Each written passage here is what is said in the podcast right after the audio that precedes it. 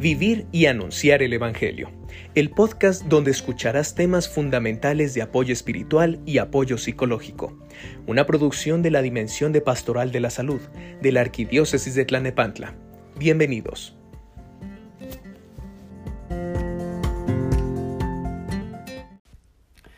El proyecto de Dios para la familia.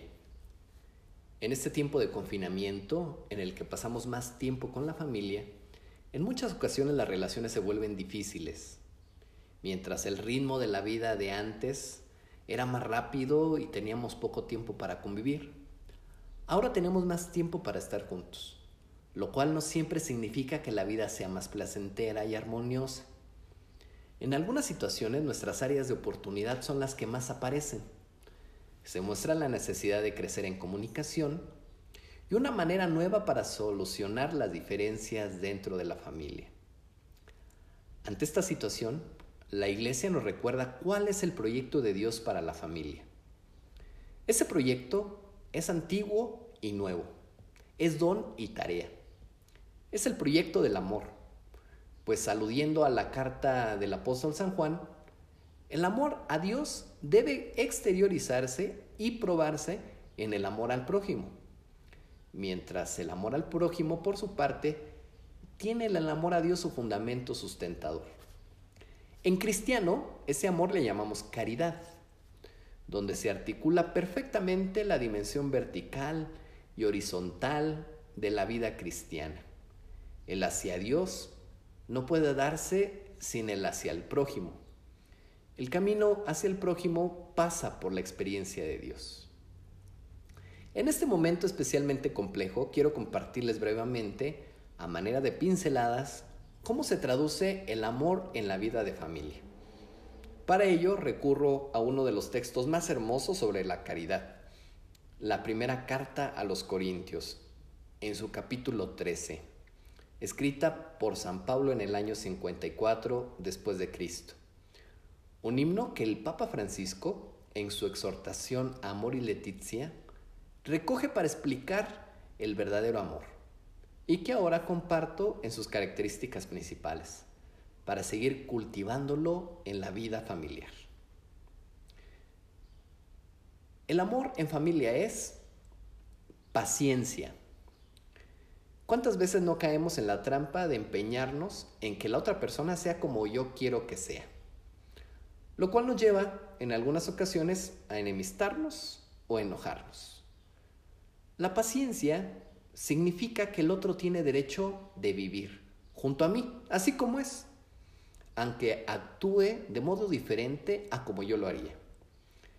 Ser paciente es aceptar al otro tal y como es, evitando dejarnos llevar por los propios impulsos que buscan a veces agredir. Actitud de servicio. Qué hermoso es recibir la ayuda de alguien en las tareas cotidianas. En esto verificamos que el amor es más que un sentimiento, es hacer el bien a otro. Cuando somos capaces de dar de nosotros en lo cotidiano, amamos. Desde lo más sencillo, como servir los alimentos a alguien o el ayudar en los aseos de la casa. Y así en los detalles como en las obras más grandes, es que se hace realidad el amor. El amor beneficia y promueve siempre a los demás. Sanando la envidia. La envidia, aunque muchas veces nos cueste reconocerle en nuestro corazón, algunas veces la experimentamos, incluso dentro de la vida familiar. La envidia es una tristeza por el bien ajeno. Mientras el amor nos hace salir de nosotros mismos, la envidia nos hace centrarnos en el propio yo.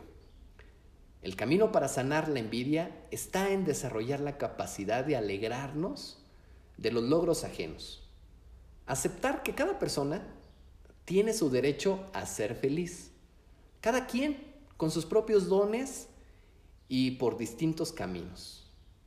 Todos estamos llamados a ser felices. Sin hacer alarde ni agrandarse. En algunas ocasiones nos excedemos en querer mostrar las cualidades y habilidades personales. la vanagloria, él se lancia de mostrarse superior para impresionar a otros con una actitud pedante y algo agresiva. Sin embargo, lo que nos hace grandes es el amor, que comprende, cuida y protege al débil. La humildad es parte del amor, para comprender, disculpar o servir a los demás. Amabilidad. Amar es volverse amable.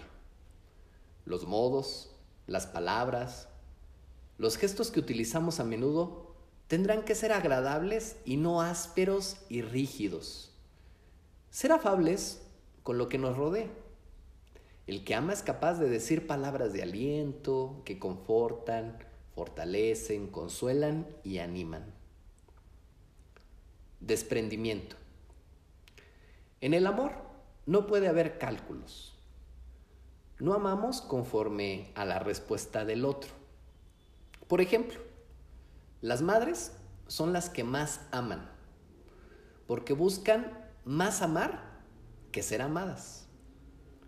El amor puede ir más allá de la justicia y desbordarse gratis, sin esperar nada a cambio, hasta llegar al amor más grande, que es dar la vida por los demás.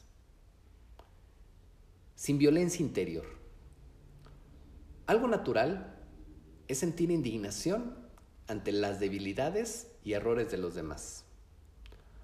Otra muy distinta, la irritación interna no manifiesta que nos pone a la defensiva ante los otros, al grado que la sola presencia de esa persona me molesta.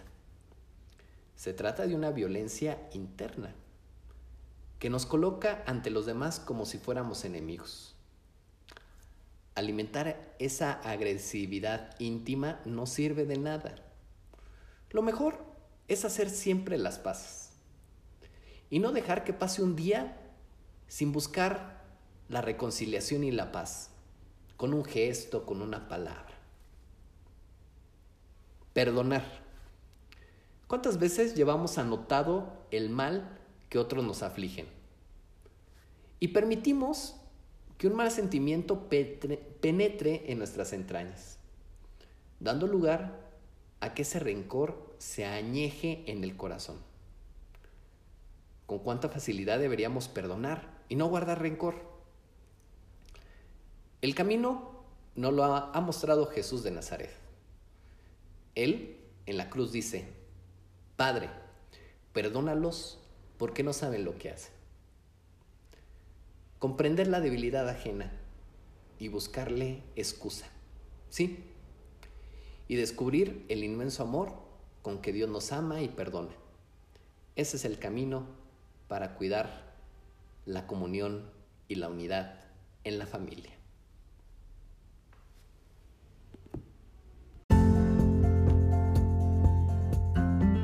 Vivir y anunciar. Esto ha sido todo por hoy. Escúchanos en el siguiente episodio aquí por Arquidiócesis de Tlalnepantla.